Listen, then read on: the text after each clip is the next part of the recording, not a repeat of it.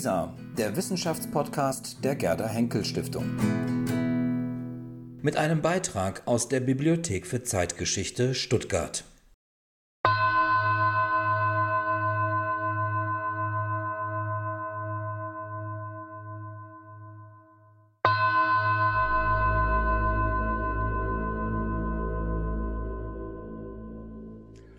Herzlich willkommen zu dieser Buchvorstellung, die die Bibliothek für Zeitgeschichte und die Stiftung Bundespräsident Theodor Heushaus gemeinsam veranstalten. Mein Name ist Ernst Wolfgang Becker und ich begrüße Dr. Christian Westerhoff, Leiter der Bibliothek für Zeitgeschichte. Hallo, Herr Westerhoff. Hallo. Ganz besonders freuen wir uns aber auf unseren heutigen Gast, den Historiker und Politikwissenschaftler Professor Dr. Bernd Greiner. Guten Tag, Herr Greiner, nach Lübeck. Ich grüße Sie, Herr Becker.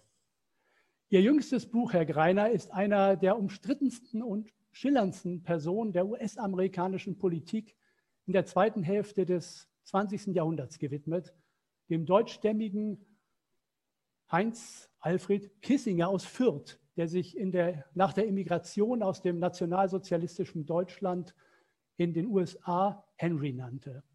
Er machte eine kometenhafte politische Karriere in den USA des Kalten Krieges, die ihn an der Seite von zwei Präsidenten bis zum Sicherheitsberater und Außenminister aufsteigen ließ. Bevor er 1977 in den Ruhestand trat, doch weiterhin tätig war als Politikberater, Publizist, Deuter der Weltenordnung und Selbstvermarkter seiner Rolle als Wächter des US-amerikanischen Imperiums in Deutschland geschätzt, führte ihn einer seiner letzten Auftritte nach Hamburg, wo er 2015 auf dem Staatsakt für den verstorbenen Helmut Schmidt eine Rede auf seinen langjährigen Freund hielt. Die Urteile über Kissinger sind gespalten. Die einen loben seinen weitsichtigen Ansatz einer realpolitischen Interessen- und Machtpolitik für die USA, seine Bemühungen um internationale und regionale Entspannung seine Ausgleichspolitik mit der Sowjetunion und China, seine diplomatischen Erfolge im Nahen Osten oder die Aushandlung eines Waffenstillstandsabkommens mit Nordvietnam, gewürdigt 1973 mit dem Friedensnobelpreis. Andere hingegen sehen ihn als intriganten, opportunistischen und rücksichtslosen Egomanen, der im Kalten Krieg bedenkenlos weit an der Eskalationsschraube drehte als politisch Verantwortlicher sprichwörtlich über Leichen ging und sich wegen der Bombardierung Kambodschas und der Unterstützung der Pinochet-Diktatur in Chile Kriegs- und Menschenrechtsverbrechen schuldig gemacht habe. Herr Greiner, Sie lassen in Ihrer Biografie über Kissinger keinen Zweifel, welcher Deutung Sie zuneigen. Psychogramm und Zeitgeschichte zugleich wird Kissinger in Ihrem Buch zum Scheinriesen verzwergt, der immer kleiner wird, je näher man ihm kommt. Das ist ein hartes Urteil für einen Mann, der sich als Weltenlenker und Weltorakel sieht, bis heute. Als Amerikakenner ist Bernd Greiner freilich fachlich ausgewiesen zu solchen pointierten Interpretationen. Er war Professor für außereuropäische Geschichte an der Universität Hamburg und leitete viele Jahre lang den Arbeitsbereich Theorie und Geschichte der Gewalt am Hamburger Institut für Sozialforschung. Er ist Gründungsvorsitzender des Berliner Kollegs Kalter Krieg. Herr Greiner, wir freuen uns auf Ihren 15-minütigen Impulsvortrag, in dem Sie Ihre zentralen Thesen vorstellen. Anschließend wird Sie Herr Westerhoff mit einigen Fragen konfrontieren. The floor is yours, zumindest hier im digitalen Bereich. Bitte, Herr Greiner, wir sind gespannt. Herr Becker, herzlichen Dank für diese zuvorkommende Einleitung und auch für den Auftrag, äh, Henry Kissinger, respektive eine Biografie über ihn, fast 500 Seiten stark, mal in 15 Minuten zusammenzufassen. Das ist eine Herausforderung der besonderen Art. Ich will es trotzdem versuchen. Und zwar in, möchte ich Ihnen in sieben kleinen Schritten Stoff für unsere Diskussion im Anschluss geben und dabei der naheliegenden Frage nachgehen, was sind eigentlich die besonderen Merkmale der von mir vorgelegten Biografie? Welche Akzente unterscheiden sie von anderen Texten über Henry Kissinger? Ganz allgemein, und das vorweg, ist zu sagen, dass ich versuche mit diesem Buch dem ureigensten Geschäft von Zeithistorikern nachzugehen, nämlich dem Bohren am Nerv der Zeit. Dieses Buch stellt Fragen an die Vergangenheit, die von unserer Gegenwart vorgegeben oder geprägt sind. Und die erste leitmotivische Frage des Buches lautet, was macht eine Ordnungsmacht wie die USA, wenn ihr die Ordnung entgleitet? Just diese Frage verbindet das Vergangene mit dem Heutigen. Darin liegt, wenn Sie so wollen, der Glutkern der Aktualität.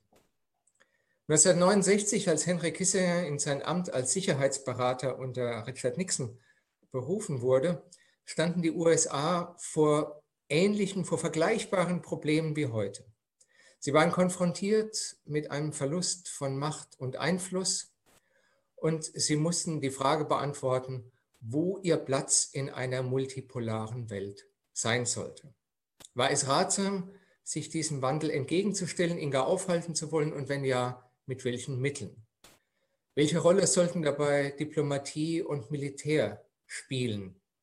Und ganz besonders relevant, welche Vorstellungen hatte man von der künftigen Ordnung, insbesondere von einer künftigen Sicherheitsarchitektur? Diese Verklammerung von Vergangenheit und Gegenwart ist das hintergründige Thema meiner Biografie und diese Verklammerung macht Henry Kissinger als historische Figur interessant.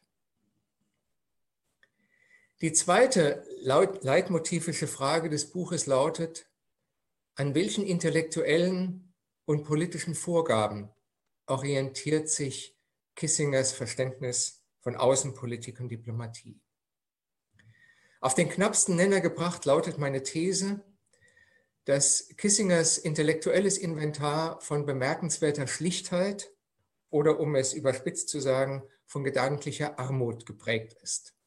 Denn er kommt, wenn ich das recht sehe, mit einem verblüffend einfachen und sterilen Set an Ideen aus.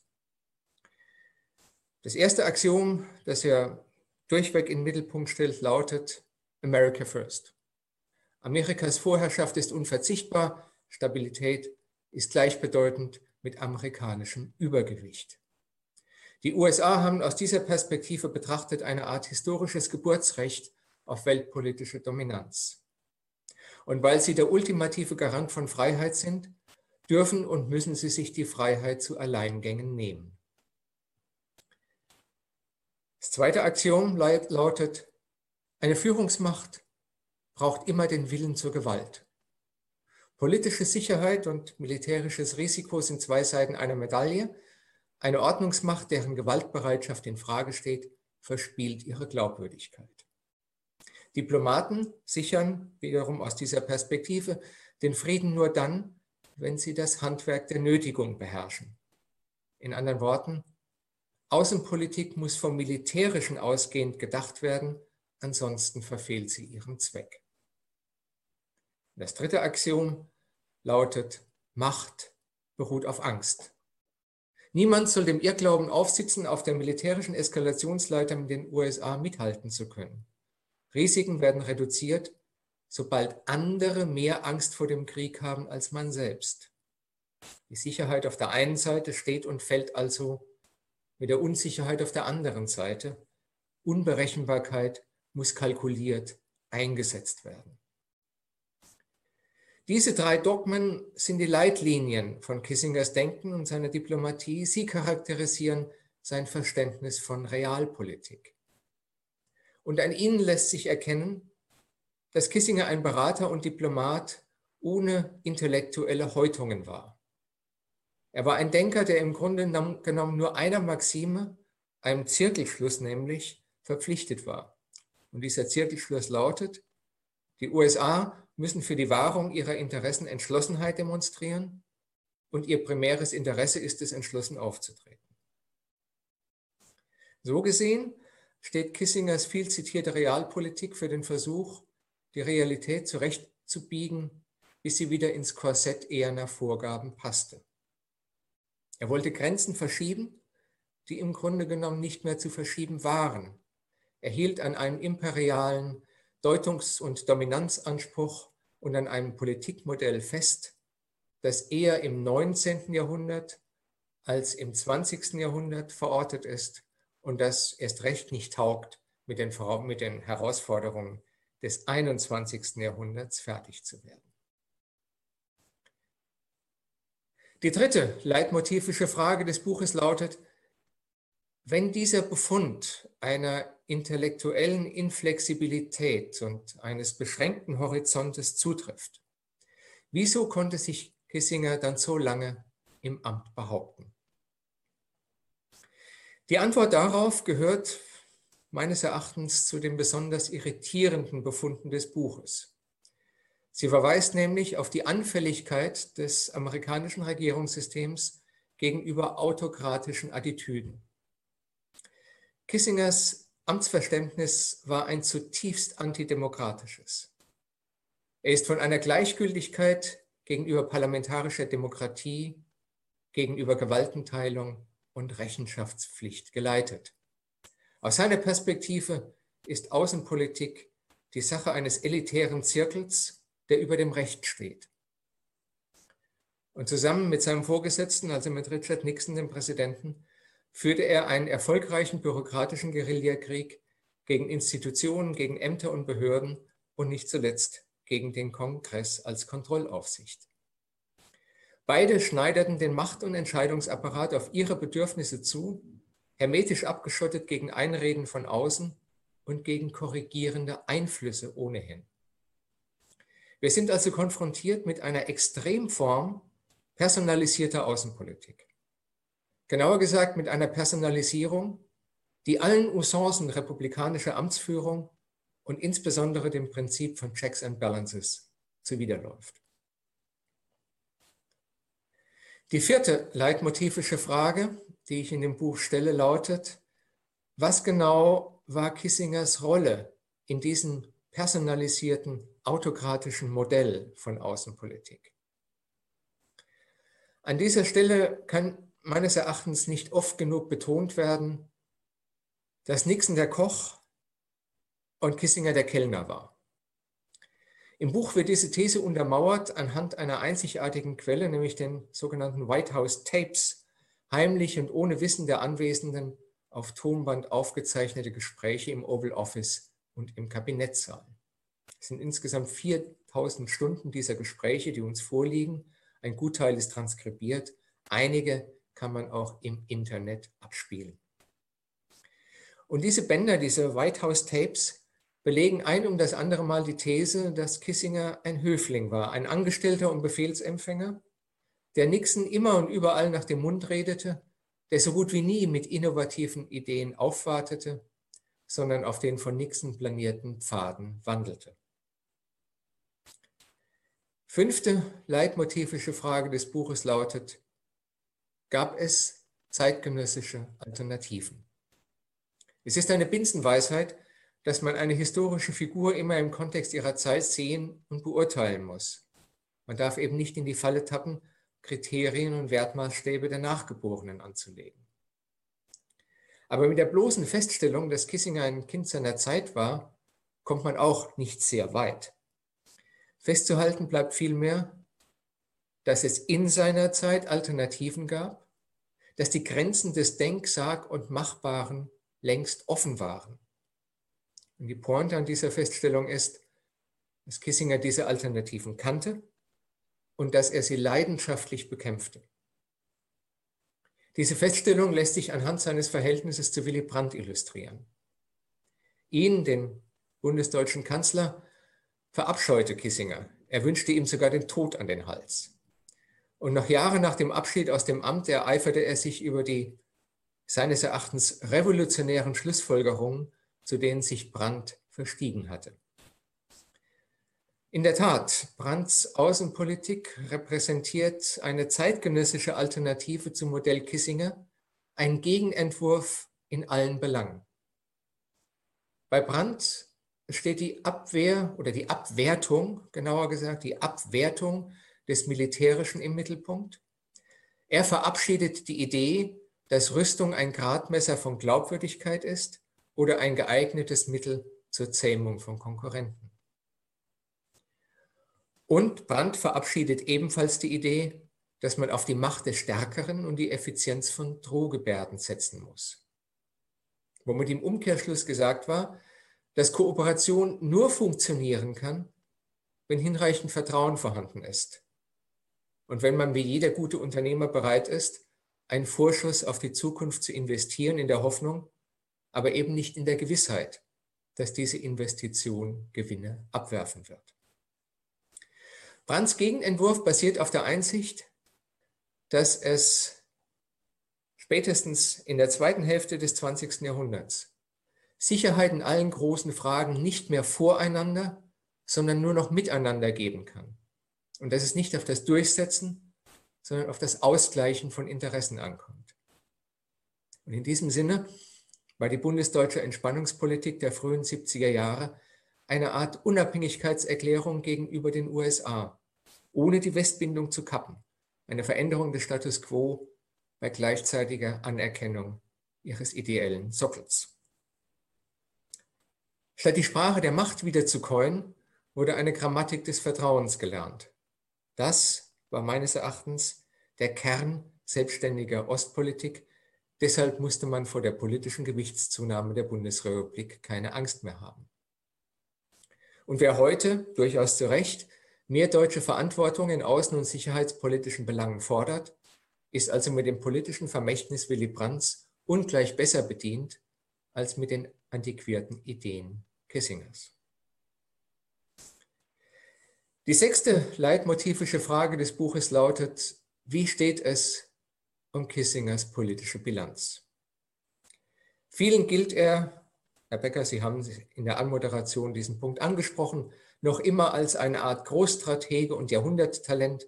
Ihm werden bis heute Lorbeerkränze geflochten, weil er angeblich die Öffnung nach China aufs Gleis setzte, weil er angeblich die Detente mit der UdSSR einfädelte, weil er angeblich hinter dem Friedensschluss in Vietnam stand und weil er angeblich mit seiner Pendeldiplomatie den Nahen Osten befriedete. Alle diese Behauptungen werden im Buch ausführlich erörtert. Und anhand dieser Beispiele wird im Detail gezeigt, dass Kissinger ein Scheinriese ist. Je näher man ihm kommt, desto kleiner wird er, desto bescheidener nehmen sich seine Erfolge aus. Kaum etwas in dieser Bilanz war originell, kaum etwas war auf Dauer haltbar. Die Tür nach China hatte Mao geöffnet. Kissinger verspottete diese Idee lange Zeit als Hirngespinst. Das Kernstück der Detente mit der UdSSR, die Rüstungskontrolle, stammt aus der Zeit von John F. Kennedy und Lyndon B. Johnson. Diese Vorgängerregierungen hatten Verträge ausgehandelt, beispielsweise über den partiellen Teststopp und die Nichtweiterverbreitung von Atomwaffen. Unter Johnson wurden sogar die ersten Schritte zur Begrenzung von Interkontinentalwaffen gemacht. Und der Waffenstillstand in Vietnam ging nicht auf Kissinger zurück, er wurde den USA von Hanoi diktiert. Die siebte und letzte leitmotivische Frage des Buches lautet, wie ist Kissingers Nachruhm zu erklären? Er wird bekanntlich von mehreren Seiten immer noch mit Lob überschüttet. Wobei diese Lobredner nie bedenken, dass sie eigentlich keine Antwort auf eine ganz banale Frage haben. Auf die Frage nämlich, warum das vermeintliche Genie Kissinger, der Großstratege und Weltendeuter, nie wieder in ein Amt berufen worden ist. Obwohl er erst Mitte 50 war, als er Anfang 1977 verabschiedet wurde. Er wurde nie wieder in ein Regierungsamt berufen obwohl seine Maximen nahtlos in das Programm fast aller Präsidenten gepasst hätten, also die Fixierung auf amerikanische Hegemonie im Allgemeinen und der Lehrsatz, dass man Übergewicht mit Macht und Gewalt herstellt im Besonderen. Zahlreiche seiner Weggefährten machten über Jahrzehnte im Regierungsapparat und in höchsten Ämtern Karriere. Denken Sie an Alexander Haig, Brent Scowcroft, George Schulz, James Baker, Donald Rumsfeld, Richard Cheney, Lawrence Eagleburger, Caspar Weinberger und andere, alles Weggefährten von Kissinger äh, aus den 70er Jahren, die im Unterschied zu ihm immer wieder in hohe Regierungsämter berufen wurden. Warum war das bei ihm nicht der Fall? Warum galt in Washington eine Art ungeschriebenes Gesetz, das da lautete, nie wieder Kissinger? Eine wichtige, wenn auch nicht die einzige Antwort darauf lautet, Kissinger war entbehrlich, weil er eben kein origineller Denker war. Und er war entbehrlich, weil er sich mit seiner Persönlichkeit selbst im Weg stand. Er verließ nämlich jeden seiner Arbeitsplätze in einem schlechteren Zustand, als er sie vorgefunden hatte. Dennoch bleibt die Frage, warum er in einigen Kreisen immer noch einen Ruf wie Donnerhall genießt. Das hängt meines Erachtens damit zusammen, dass er zu seiner Zeit die Wünsche und Erwartungshaltungen der amerikanischen Gesellschaft bediente. Nixon, sein Chef, hatte das Amt des Präsidenten schwer beschädigt durch Watergate und andere Skandale. Kissinger stand in der öffentlichen Wahrnehmung für Hoffnung und Heilung. Nixon war der Dunkelmann, Kissinger die Lichtgestalt. Nixon hatte allen Kredit verspielt und Kissinger repräsentiert Kreditwürdigkeit. Er stand für die Imagination amerikanischer Stärke, für Amerika als Ordnungs- und Führungsmacht, für ein Land, das unbedingt an seinem Selbstbild festhalten wollte und das sich für seine Selbsterneuerungskräfte feierte. Darüber hinaus verkörpert Kissinger die nationale Meistererzählung der USA in geradezu vorbildlicher Weise. Er ist der Mann, der sich Kraft seines Vermögens gegen alle Widerstände durchzusetzen weiß. Er verkörpert die Quintessenz einer amerikanischen Erfolgsgeschichte. Vor allem aber ist und bleibt Kissinger bis heute ein begnadeter Illusionskünstler, ein Netzwerker ohnegleichen, ein Großmeister der Selbstvermarktung, der die Logik der Aufmerksams Aufmerksamkeitsökonomie versteht und deren Gesetze beherrscht, der immer mit großem Megafon die großen Bühnen bespielt. Er versteht es wie kein zweiter, sich zum Genie zu stilisieren und zum Geschichtsschreiber in eigener Sache zu werden, nämlich eingedenk des viel zitierten Satzes von Winston Churchill, die Geschichte wird es gut mit mir meinen, denn ich habe sie vor, sie selbst zu schreiben. So, das war jetzt in aller Kürze. Äh, ich hoffe, ich habe die 14 Minuten, 15 Minuten nicht überstrapaziert. Äh, eine Einführung in die Fragestellungen und, ein paar Antworten auf diese Fragen, über die wir, so Sie denn wollen, Herr Westerhoff, jetzt diskutieren können, es sei denn, Sie haben ganz andere Fragen. Ja, vielen Dank erstmal für diesen Aufschlag, äh, in dem Sie uns schon mal in das Buch reingeführt haben. In der Tat, äh, wir wollen jetzt mal ein wenig nachbohren. Ähm, die erste Frage äh, liegt aber schon auf der Hand. Äh, Sie haben es jetzt äh, in Ihrem Impulsvortrag nochmal sehr deutlich gemacht, dass Ihr Buch im Prinzip eine Abrechnung mit Henry Kissinger ist. Ähm, und ähm, da stellt sich mir doch ein bisschen die Frage, ähm, Sie haben es auch gesagt, äh, gerade in Deutschland genießt Henry Kissinger noch immer einen äh, erstaunlich guten Ruf, äh, trotz der Bilanz, die Sie jetzt vorgestellt haben. Ähm, war es Ihr zentrales Motiv bei dem Schreiben dieser Biografie oder eines der zentralen Motive, ähm, dieses Bild von Kissinger, das doch immer in der Öffentlichkeit existiert, zu korrigieren? Nein.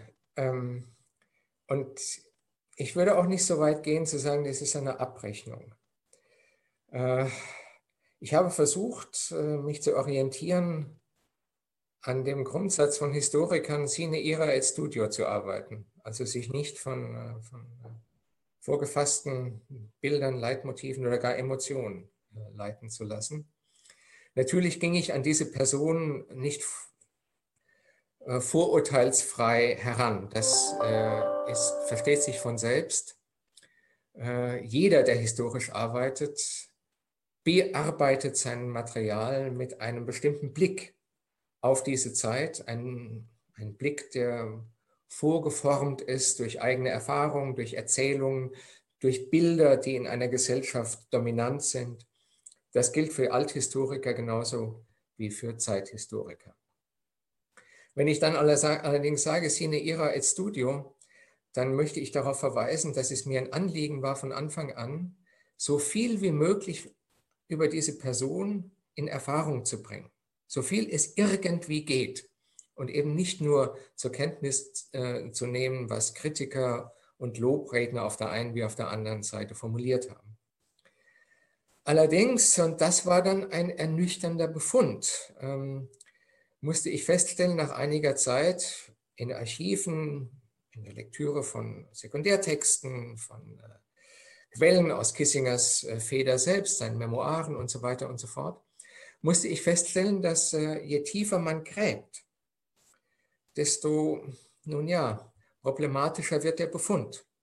Also es war unendlich schwer, äh, Dinge zu finden, die die eben äh, vorgestellten Überlegungen zu Kissinger in der Substanz hätten korrigieren können. Im Gegenteil. Das Bild wurde immer kritischer, aber es wurde nie, also die, die Arbeit an diesem Text war nicht äh, sozusagen informiert oder geleitet von der Vorstellung, ich muss jetzt eine Abrechnung mit diesem Mann betreiben oder ich muss ein in der Bundesrepublik äh, vorherrschendes Bild korrigieren. Nein, es hat mich das interessiert, was ich eingangs gesagt habe. Äh, die hintergründige Frage, hier wird jemand in einer sehr kritischen Position, äh, Zeit, 1969 so, nämlich, die Welt war in Aufruhr. In den USA gab es einen, einen zerbröckelnden Konsens, wenn nicht einen offenen Streit innerhalb der außenpolitischen Elite über den künftigen Kurs. Es gab einen Streit, wer sind wir, welche Rolle wollen wir künftig spielen. Also just in diesem, in diesem Neural, an diesem neuralgischen Punkt wird jemand wie Kissinger oder Nixon in dieses Amt berufen. Und die Frage, die mich interessiert hat, war, was machen die damit? Wie gehen die mit diesen Herausforderungen um? Und äh, wie stellen sie sich schon ihren damaligen zeitgenössischen Kritiker? Darauf kommt es mir an. Um, bleibe noch mal einen Moment bei dem Bild, was man in Deutschland äh, geläufig äh, von Herrn Kissinger hat. Ähm, die Erzählung fängt, wenn Henry Kissinger vorgestellt wird, meistens immer äh, bei dem Punkt an, ähm, Herr Becker hat es ja auch noch mal genannt, dass äh, er halt aus Fürth stammt und äh, dann eben ähm, aus äh, dem nationalsozialistischen Deutschland geflohen ist als Jude und ähm, ja, ich habe immer so ein bisschen das Gefühl, dann aber auch dann in der bundesrepublikanischen Öffentlichkeit wieder so ein bisschen eingemeindet wird. So nach dem Motto, ne, der kommt ja aus Deutschland. Ähm, und da haben wir dann schon mal einen Anknüpfungspunkt. Äh, das kommt in jeder Erzählung vor. Ähm, in Ihrem Buch ähm, nimmt die äh, Vertreibung aus Deutschland, äh, die Immigration, ganze fünf Seiten ein, äh, obwohl das Buch hier mehrere hundert Seiten hat.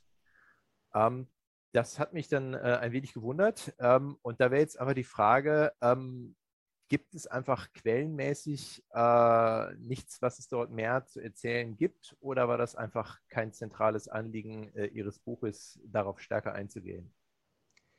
Also ich habe, da haben Sie mit dieser Beobachtung völlig recht, diese Zeit, die Jugend in Deutschland, also bis zum Jahr 1938, ist zum Alter von 15 Jahren sehr verdichtet und habe versucht, in aller Knappheit das noch einmal zu skizzieren, was bei anderen sehr ausführlich gemacht worden ist.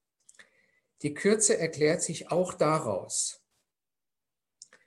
dass ich nicht davon überzeugt bin und in den Quellen auch keinen Beleg für die These gefunden habe, dass seine in Deutschland gemachten Erfahrungen, so furchtbar die waren, da können wir gleich nochmal drüber reden, so furchtbar die waren, in irgendeiner Weise auf sein späteres Welt- und Politikbild Einfluss genommen haben.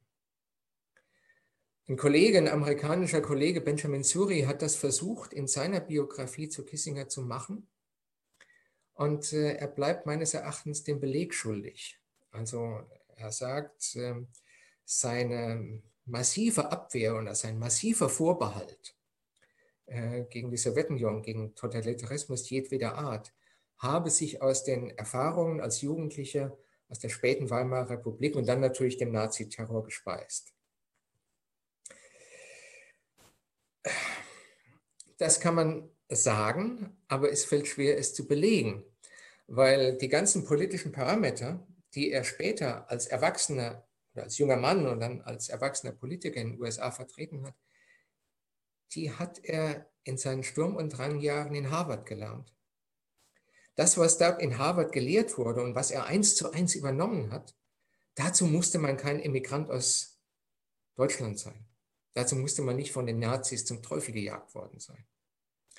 Da waren andere Kontexte und Einflüsse im Spiel. Deshalb habe ich dieses erste Kapitel relativ kurz gefasst. Und ein zweites Argument auf Ihre Frage ja, wäre vielleicht ein Rekurs auf, Antwort, auf eine Antwort, die Kissinger immer wieder selbst gibt.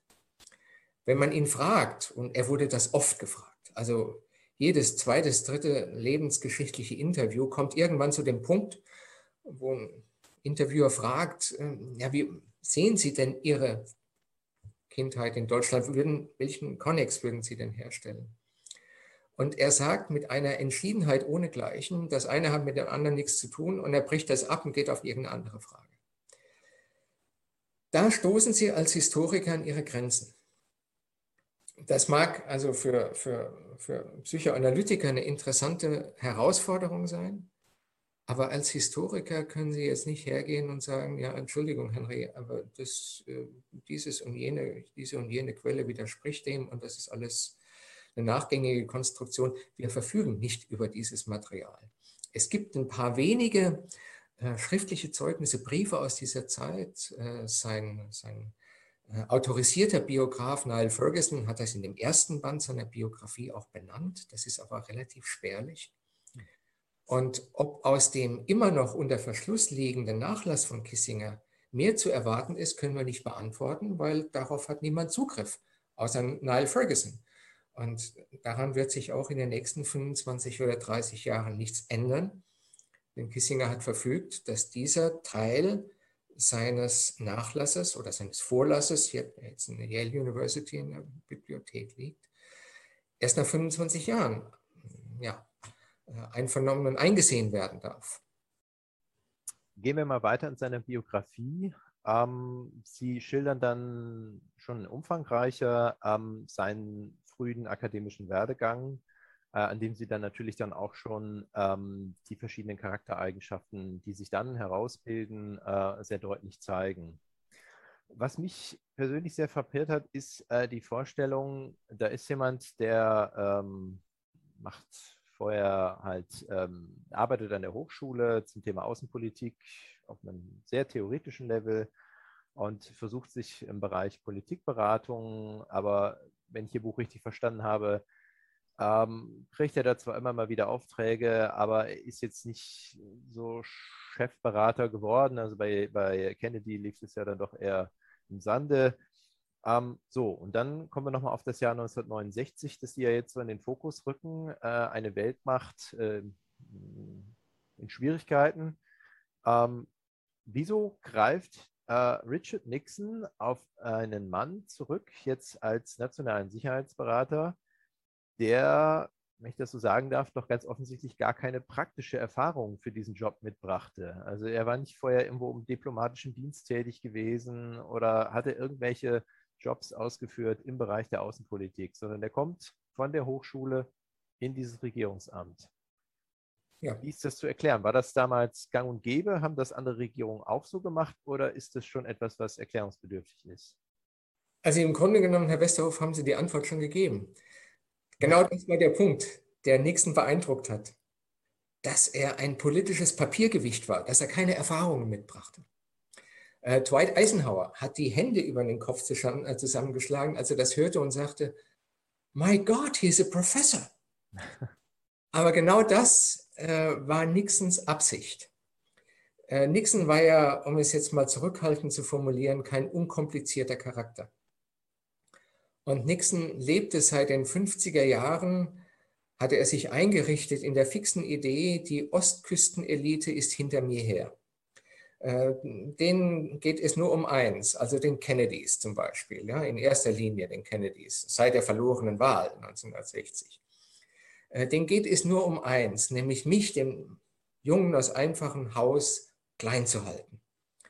Und Nixon hasste die Ostküstenelite. Er hasste sie wirklich. Also ich wähle diesen Begriff bewusst. Das, das, war, das war mehr als Vorurteil, das war mehr als Aversion, das war ausgesprochener Hass. Andererseits war er natürlich Politiker genug, um zu wissen, dass er gegenüber dieser Ostküstenelite eine Art Rückversicherung, eine Art Versicherungspolice brauchte. Also er musste irgendjemand aus diesem Milieu in seiner Regierung anstellen, um gut Wetter zu machen oder um sich nicht von vornherein äh, dem auszusetzen, was er als kommenden Wirbelsturm sah. Und diesbezüglich war Henry Kissinger ideal. Also er brachte im Unterschied zu anderen Kandidaten, zu den Cabot Lodges, die damals also als Sicherheitsberater hätten in Frage kommen können, oder zu George Ball oder wem auch immer, oder Zbigniew Brzezinski. Er brachte kein politisches Gewicht auf die Waage, aber er war aus Harvard. Und er war ein Zögling von Nelson Rockefeller, dem innerparteilichen Konkurrenten bei den Republikanern. Und beides war für Nixon eine, eine Versuchung zu sagen, okay, ich gebe ihm diesen Job und pazifiziere damit erstmal das Ostküsten-Establishment. Es wurde übrigens auch so angenommen, es wurde so rezipiert. Also in Harvard, in Harvard klanken, äh, knallten die Sektkorken, sie haben gesagt, jetzt können wir beruhigt schlafen. Henry ist im Weißen Haus und dieser durchgeknallte Nixon wird von ihm zumindest am übelsten gehindert werden. In einem hat sich, Kissinger, äh, hat sich Nixon allerdings grandios geirrt. Er glaubte hier jemanden zu haben, den er unter Kontrolle haben kann. Aber Kissingers Ego, Kissingers Ego, das, äh, das konnte selbst ein, ein, ein Richard Nixon nicht bändigen. Aber das wusste er damals ja noch nicht als er diese Entscheidung getroffen hat. Wenn man Ihr Buch liest, ähm, bekommt man doch auch einen sehr schaurigen Eindruck äh, von der ganzen Regierung Nixon. Äh, nicht nur der Tonfall, äh, der dort ganz offensichtlich geherrscht hat, ähm, sondern auch ansonsten ähm, ein, ja, man fragt sich, hier soll eine äh, Weltmacht geführt werden und die Weltmacht soll äh, wiederum die Welt führen. Und gleichzeitig versucht dieser Präsident äh, aber mit möglichst wenig äh, Schwergewichten auszukommen. Das ist erstaunlich, wie sich diese Regierung so gehalten hat, äh, wenn man das als äh, Laie so liest. Ähm, und dann ja 1972 dann sogar noch mit großer Mehrheit wiedergewählt wurde. Ist auch das nicht etwas, was erklärungsbedürftig ist? Es führt uns zwar ein bisschen weg vom Henry Kissinger, aber eigentlich steht er ja im Zentrum des Ganzen. Insofern ja. äh, kann man die Frage schon mal stellen. Äh, oder ist auch das etwas, was uns nur jetzt äh, durch die Lektüre jetzt deutlicher wird, aber bei anderen Regierungen auch anzutreffen gewesen ist? Oder ist das was Besonder eine Besonderheit der Regierung Nixon gewesen? Hm, ja, das ist insofern schwer zu beantworten, als ein Teil der Frage etwas Kontrafaktisches anspricht. Wäre es bei einer anderen Regierung ebenso gewesen? Wir ich meine durchaus die folgenden Regierungen. Die folgenden Regierungen, ja, genau. Also einen Jimmy Carter hätte man das nie verziehen. Ähm, der ist ja in ganz anderer Weise ähm, äh, in die Mangel genommen worden. Bei Nixon kam, wenn ich das recht sehe, eine Besonderheit, eine situative Besonderheit dazu. Und diese Besonderheit hat einen Namen, nämlich Vietnam. Äh, er hat ja die Wahl gewonnen mit dem mit der durch nichts zu haltenden Aussage, er hätte einen Geheimplan für den Frieden. Den hatte er nicht. Noch nicht mal in seinem Kopf. Das hat er behauptet. Ähm, und damit konnte er den, den, den demokratischen Mitbewerber, nämlich Hubert Humphrey, erstmal in die Defensive rücken, aber er hatte nicht, keine, nicht im Mindesten die Vorstellung, äh, unter welchen Voraussetzungen, zu welchen Bedingungen er diesen Krieg beenden würde. Aber er hat etwas sehr Entscheidendes gemacht. Er hat mit dem Truppenrückzug begonnen.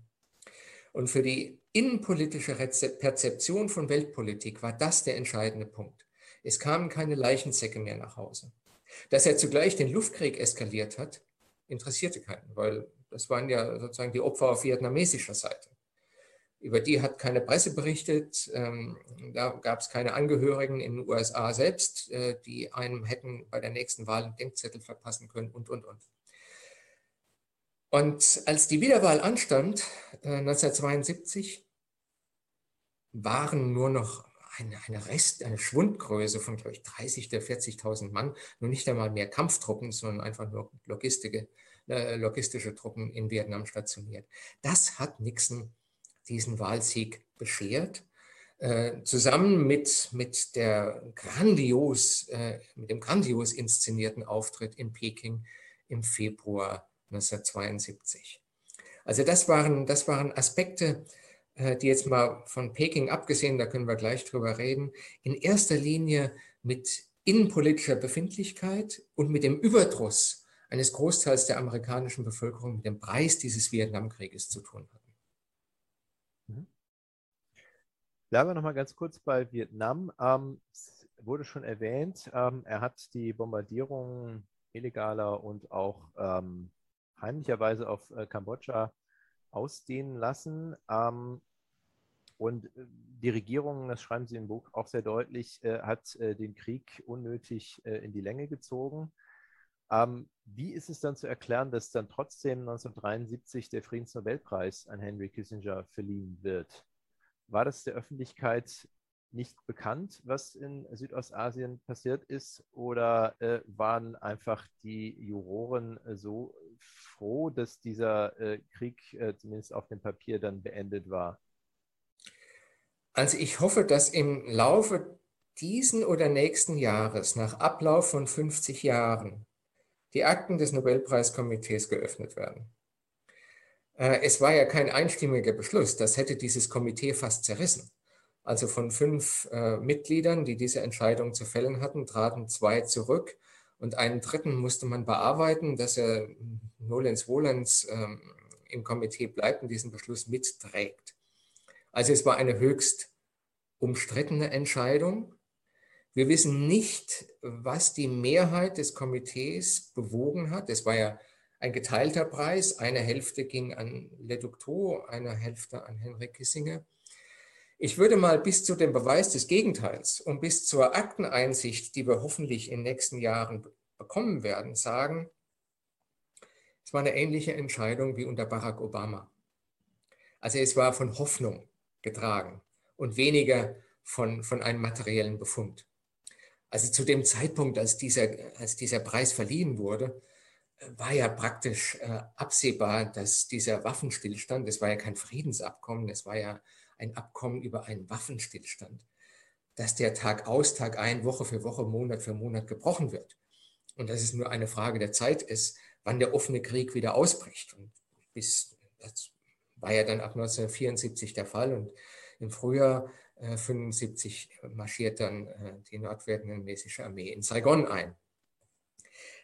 Also ich glaube, da war, da war der Wunsch der Vater des Gedankens und die Hoffnung, dass die beiden, also Leducto und Kissinger, äh, da etwas paraffiert haben, äh, was möglicherweise tragfähiger ist, als es im Endeffekt gewesen ist.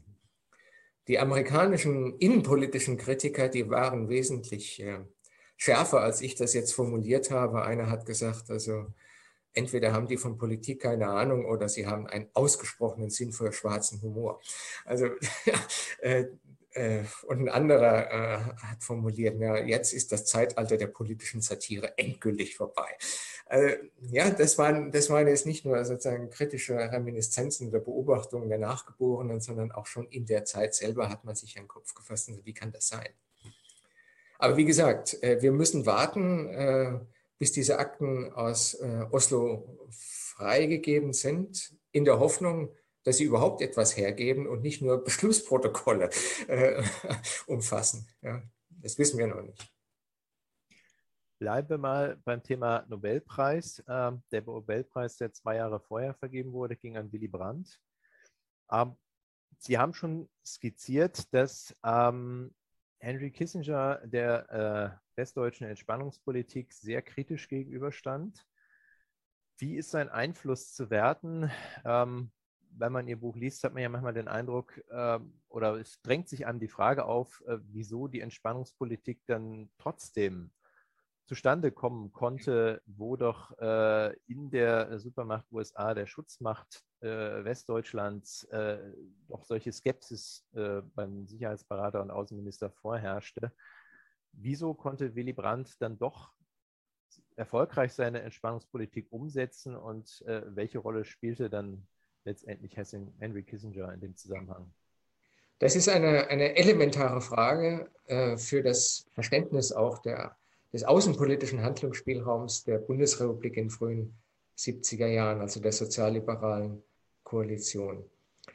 Ich finde, zur Beantwortung dieses sehr komplexen äh, Problems sollte man zurückgehen auf ein, wie ich finde, immer noch nicht in seiner Tragweite hinreichend gewürdigtes Treffen von Egon Bahr mit Henry, Henry Kissinger in Washington im Oktober 1969.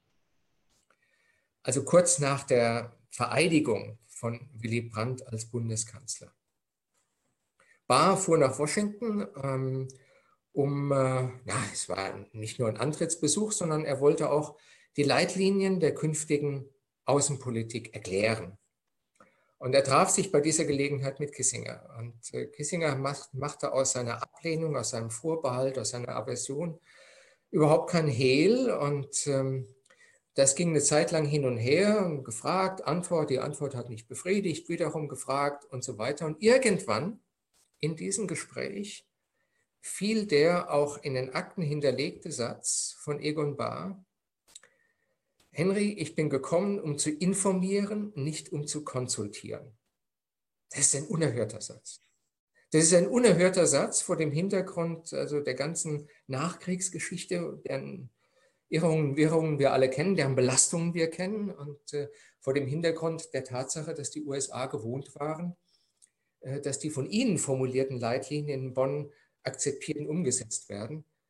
Da war dieser Satz, ich bin gekommen, um zu informieren und nicht um zu konsultieren, das war fast politisches Dynamit. Das ist das eine. Und dieser Satz war nicht so dahingesagt von Egon Bahr. Wenn Sie sich mal anschauen, welches Tempo die Regierung Brandt in ihrem ersten Jahr an den Tag gelegt hat, dann wird einem ja noch aus der Betrachtung von 50, 60 Jahren später schwindelig. Also die haben innerhalb eines Jahres den Moskauer Vertrag aufs Gleis gesetzt, äh, den Warschauer Vertrag, sie haben mit der DDR einen Grundlagenvertrag angebahnt, sie haben versucht, äh, mit Blick auf Berlin äh, ein etwas Tragfähiges über die provisorischen Abkommen bis dahin aufs Gleis zu bringen. Alles binnen Monaten, unterschriftsreif, mit hohem Gewinn und sehr belastbar ausgereift. Sie haben damit mit dieser Pace, mit, diesem, mit dieser unendlichen Geschwindigkeit, mit diesem Momentum Washington überrollt. Das hatte niemand dort für möglich gehalten, dass das so schnell und mit einer so hohen Akzeptanz auch in der, in der, innerhalb der NATO wie innerhalb natürlich der bundesdeutschen Öffentlichkeit würde bewerkstelligt werden können. Äh, Kissinger und Nixon waren zur gleichen Zeit, wir reden über ihr erstes Jahr oder über ihre ersten beiden Jahre im Amt, 69, 70, mit Vietnam überbeschäftigt. Äh, die wussten im Grunde genommen A, nicht, wie ihnen geschieht und sie müssten auf der anderen Seite äh, halbwegs äh, in Südostasien Blöcke, Flöcke einrammen, äh, um ihren Bewegungsspielraum zu erweitern. Und sie versuchen gleichzeitig, ähm, ja, drei Bälle in der Luft zu halten, Vietnam, Peking äh, und Moskau. Und das bei, die, alle drei äh, so in der Luft zu halten, dass sie mit maximalem Gewinn für die USA dabei rauskommen. Und dann fängt ein der wichtigste Verbünde in Westeuropa, naja, einer der wichtigsten neben Frankreich und Großbritannien an, auf eigene Rechnung Politik zu machen. Und er hat überdies noch die Rückendeckung von äh, Skandinavien, äh, also von, von jemandem wie Olaf Palme. Alles andere als ein, ein politisches Leichtgewicht. Und er hat auch noch die Rückendeckung von Kreisky aus Österreich. Also es war ja kein Alleingang, den Brandt da eingefädelt hat, sondern äh, ähm, er bewegte sich auf, auf, auf sicherem Terrain. Damit hatte man in Washington nicht gerechnet und man musste nolens volens, ob man wollte oder nicht, auf diesen fahrenden Zug aufspringen. Kissinger hat irgendwann mal intern gesagt, ja gut, wenn es jetzt halt nicht zu ändern ist, dann, dann, dann spielen wir da mit in der Hoffnung, das Schlimmste zu verhindern. Und äh, die Möglichkeit, die er dann noch hatte, war, man in den Berlin-Verhandlungen, die ja ohnehin unter vier Mächte Vorbehalt geführt werden mussten. Äh, und da hat er dann in der Tat ähm, sein, seine, sein Gewicht in die Waagschale geworfen, dass da etwas draus wird. Das will ich überhaupt nicht kleinreden, das kann man auch nicht, das darf man auch nicht kleinreden. Ähm, aber das war im Grunde genommen ein Ergebnis. Äh, er hat damit die bundesdeutsche Politik gestützt, wider Willen gestützt. Es war quasi etwas, was äh, sich hinter seinem Rücken abspielte und was er nicht mehr verhindern konnte.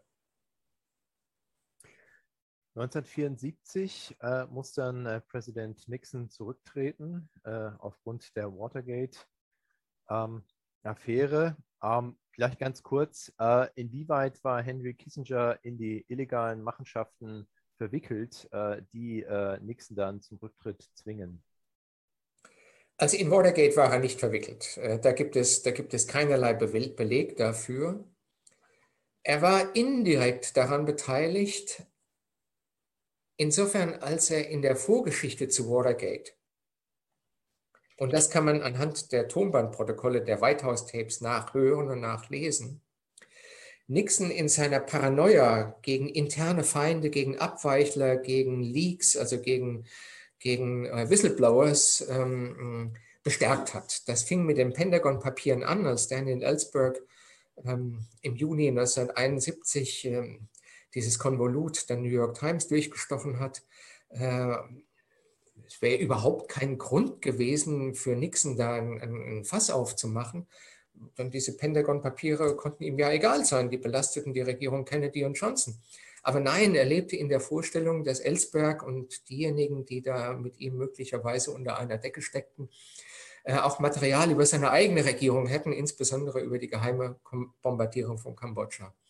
Und Nixon, äh, Kissinger mh, hm, hat Nixon in diesen Tagen und Wochen äh, ja geradezu angefixt. Er hat ihn bestärkt in der Paranoia intern von Feinden, von Abtrünnigen, von Verrätern umstellt zu sein. Und in dieser Weise hat er indirekt dazu beigetragen, dass Nixon diese fatale Entscheidung getroffen hat, so eine Art interne White House-Polizei, die sogenannten Klempner, ähm, zu installieren, die dann ein Jahr später äh, bekanntermaßen den Einbruch im äh, Hauptquartier der Demokraten auf dem Kerbholz hatten und dann nahm die Entwicklung ihren bekannten Lauf. Äh, aber von diesem Einbruch in Watergate, da wusste, da gibt es auch nicht den mindesten Beweis, dass Kissinger da lügt oder etwas verschweigt. Davon wusste er wohl nichts. Und er wusste auch nicht, dass Nixon das wusste oder dass Nixon der unmittelbare Befehlsgeber ähm, für den Cover-up, also für die Vertuschung dieses Einbruchs gewesen ist. Von dieser Nachricht wurde er hm, ja, 1973 erst überrascht, als einer der Vertrauten von Nixon, Butterfield, an die Presse ging. Ähm, aber auch in der Zeit hat äh, Kissinger nichts unversucht gelassen, Nixon in seiner Sturheit zu bestätigen. Er hat ihm immer wieder gesagt, Mr. President, wir müssen den, die Wagenburg enger ziehen, wir müssen uns verteidigen. Das sind alles die Feinde der Presse, das ist alles dieses Ostküsten-Establishment und das sind alles diese Professoren, die ich zu Genüge kenne, äh, die wollen sie nur ans Messer liefern und, und, und. Also statt Nixon den Rat zu geben, wir haben hier, wir haben hier etwas Unappetitliches an der Hand und wir haben noch die Möglichkeit, das möglicherweise mit, ähm, mit zu begradigen, äh, indem wir die Verantwortlichkeiten offenlegen, bestärkt er ihn geradezu in dem Vorsatz, alles zuzugleistern, zu lügen, zu betrügen. Und ja, dann schnürte sich der Knoten eben immer enger und irgendwann war dann kein Entrinnen mehr. Und Kissinger war ironischerweise der größte Profiteur von Watergate. Äh, ohne dass er das äh, geplant oder gewollt hätte, aber am Ende war er es ja, weil dann alle Hoffnungen auf ihn ruhten. Er war dann, wie gesagt, die Lichtgestalt, Nixon der Dunkelmann und es gab nur noch einen, der im Grunde genommen die Nation auch nach außen halbwegs äh, seriös repräsentieren konnte in der Wahrnehmung der Öffentlichkeit und das war eben Kissinger. Deshalb, auch nur deshalb, wurde er zum Außenminister. Er wäre nie Außenminister geworden ohne Watergate. Nixon wollte ihn Anfang 1973 feuern. Er hatte zwei andere Kandidaten, also den äh, Rusk, äh, den äh, ähm, wollte er ohnehin entlassen, aber äh, Kissinger stand nicht an erster Stelle für die Nachfolge. Nixon wollte seinen Kronprinzen, den John Connolly aus Texas, in dieses Amt hieven. Der hat sich noch ein bisschen geziert. Und dann spielte er eine Zeit lang mit dem Gedanken, äh, äh, Kenneth Rush, den damaligen Botschafter in Bonn, zum Außenminister zu machen. Und Kissinger hat sich durch Erpressung, also so, so, so hart muss man das formulieren, durch Erpressung dieses Amt verschafft, indem er irgendwann, als er mitkriegte, dass er nicht an der Nummer 1 der Nachfolgeliste steht, äh, ist er zum Nixon gegangen und hat gesagt, Mr. President, äh, entweder ich werde Außenminister oder ich, oder ich trete zurück von meinem Job als Sicherheitsberater.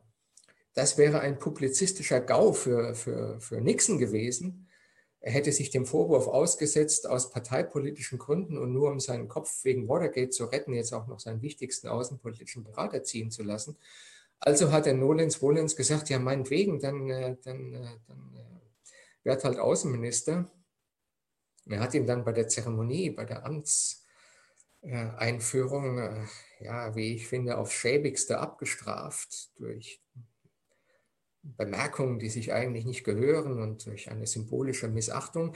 Aber das alles war gespeist von dieser Tatsache, dass, dass Kissinger ihn de facto erpresst hatte.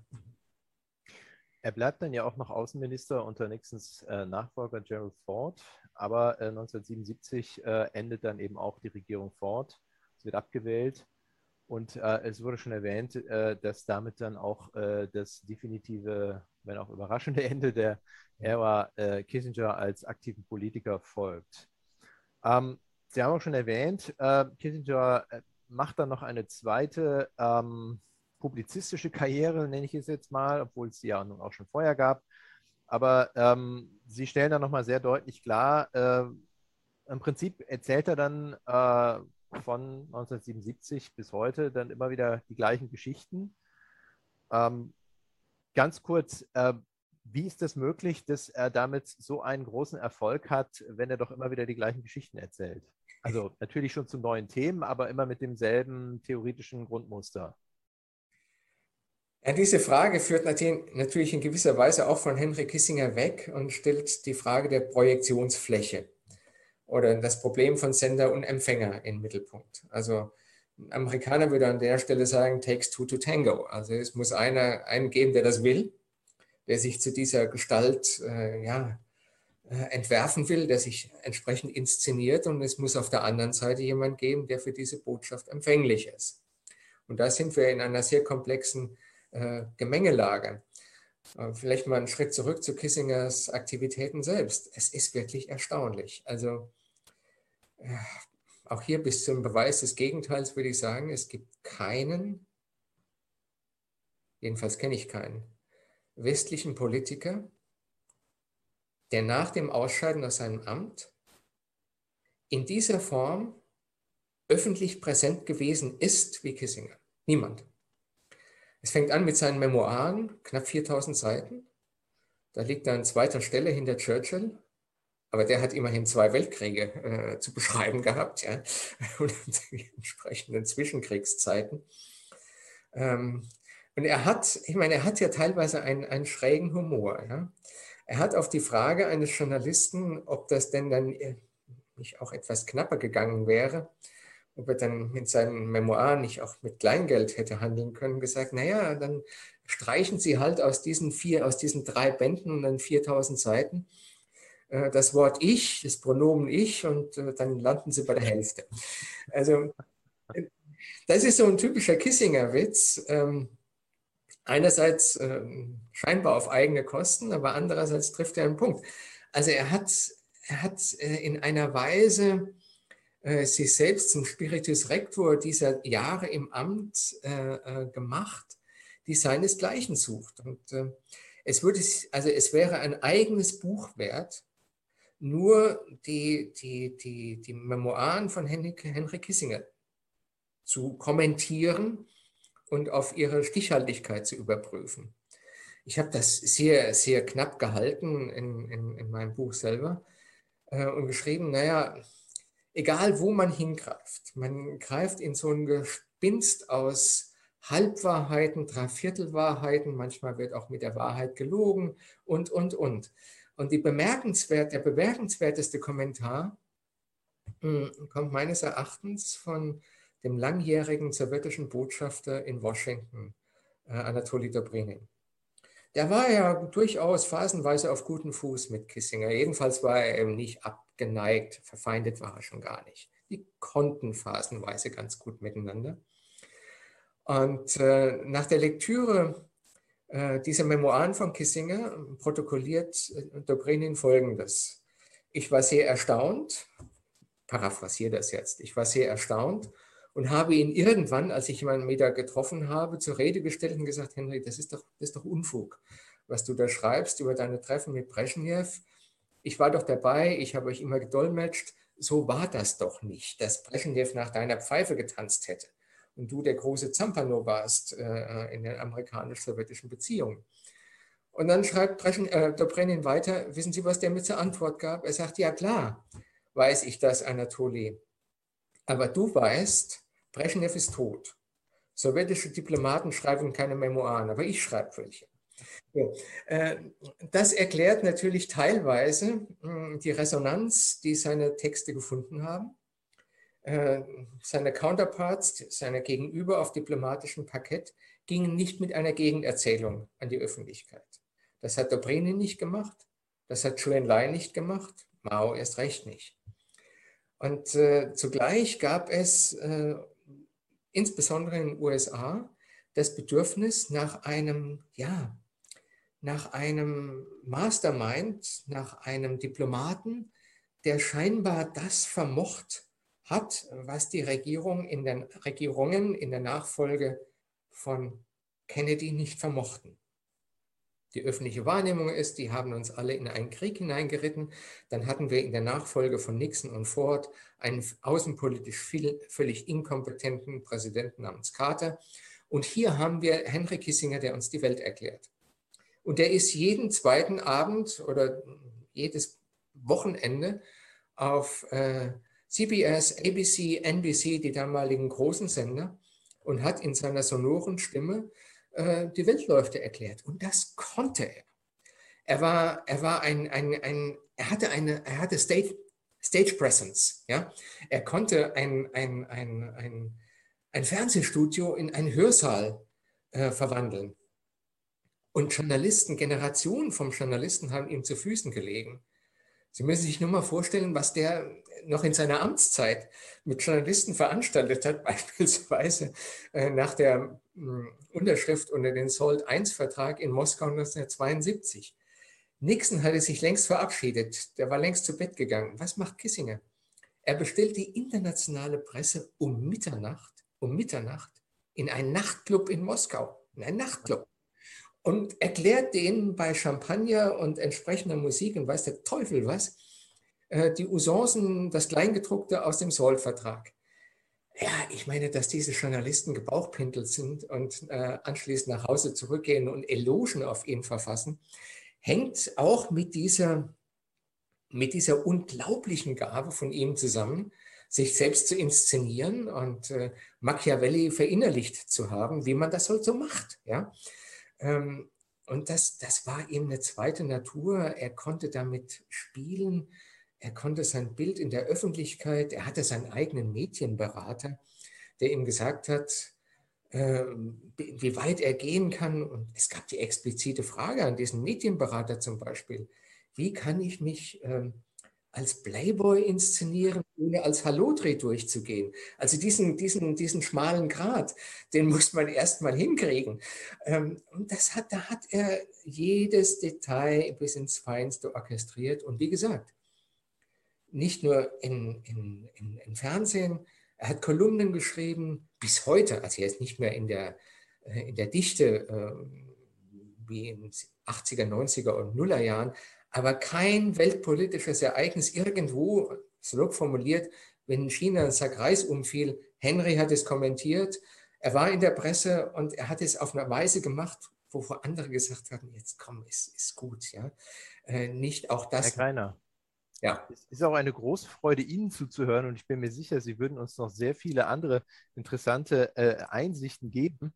Ähm, ich weiß nicht, äh, wie es äh, in der im Häushaus aussieht, aber hier zieht langsam Sturm auf. ich hoffe, dass das nicht unsere Technik in, in, einer Weise beeinflusst. Ich weiß auch nicht, ob es irgendein Fingerzeig sein soll. Ähm, zum Schluss noch eine ganz kurze Frage. Ähm, wie gesagt, ich bin nicht ganz sicher, wie das hier ausgeht. Ähm, aber wenn wir nochmal den Blick auf die heutige Zeit werfen, ähm, hat man den Eindruck, äh, America First, das nationale Interesse ist bisweilen wichtiger als das Gesetz. Zitat hat Henry Kissinger ähm, irgendwo auch schon einen Grundstein gelegt für die Politik, die wir in den letzten vier Jahren in den USA erlebt haben unter Donald Trump? Oder sind das einfach zwei völlig unterschiedliche Schuhe? Also ich sperre mich, äh, beide Namen in einem Atemzug zu nennen, weil bei allem, was man an Kissinger kritisieren kann, kritisieren sollte und kritisieren muss, er war kein unberechenbarer Psychopath und als solchen würde ich Trump leider sehen und äh, da verbieten sich im Grunde genommen ähm, Parallelen auch wenn Trump versucht hat, an der einen oder anderen außenpolitischen Tradition anzuknüpfen. Ähm, ich würde beide nicht in einen Topf werfen und äh, nee, nee, da kommt man nicht weit. Gut. Weil man es eben mit, mit dieser erratischen Figur Trump zu tun hat. Okay. Um, ähm, dann danke ich Ihnen auf jeden Fall, Herr Greiner, äh, für diese tiefen Einsichten äh, in Henry Kissinger und äh, seine Welt. Ähm, ich denke, dass wir im Gespräch nochmal ganz neue Aspekte hervorheben konnten, ähm, die äh, vielleicht an anderer Stelle noch nicht so äh, in der Tiefe behandelt wurden. Ähm, also wie gesagt, ganz herzlichen Dank, äh, dass Sie sich die Zeit genommen haben. Herzlichen Dank auch an äh, die Stiftung Bundespräsident Theodor Heusshaus, insbesondere an Herrn Becker für äh, diese erneute Kooperation. Ähm, ich hoffe natürlich, dass wir demnächst auch mal wieder äh, Live-Veranstaltungen haben. Jetzt fliegt gleich schon das Rollo weg hier. Ähm, wo dann hoffentlich bei besserem Wetter und ähm, besseren Pandemiebedingungen wir dann auch mal wieder Diskussionen mit Publikum vor Ort führen können. Das würde mich sehr freuen und auch von meiner Seite nochmal Dank an Herrn Becker und an Sie, Herrn, Herr Westerhoff. Das hat wirklich großen Spaß gemacht und äh, in diesem Give and Take, in, in so einer Fragerunde, in so einem Gespräch, kommt man doch möglicherweise den Kern der Sache viel näher als nur mit einem längeren Vortrag. Vielen Dank an Sie beide, es hat Spaß gemacht. Hoffentlich auf bald. Ebenfalls. Vielen Dank. Tschüss. Tschüss. Wiedersehen nach Lübeck. Ciao.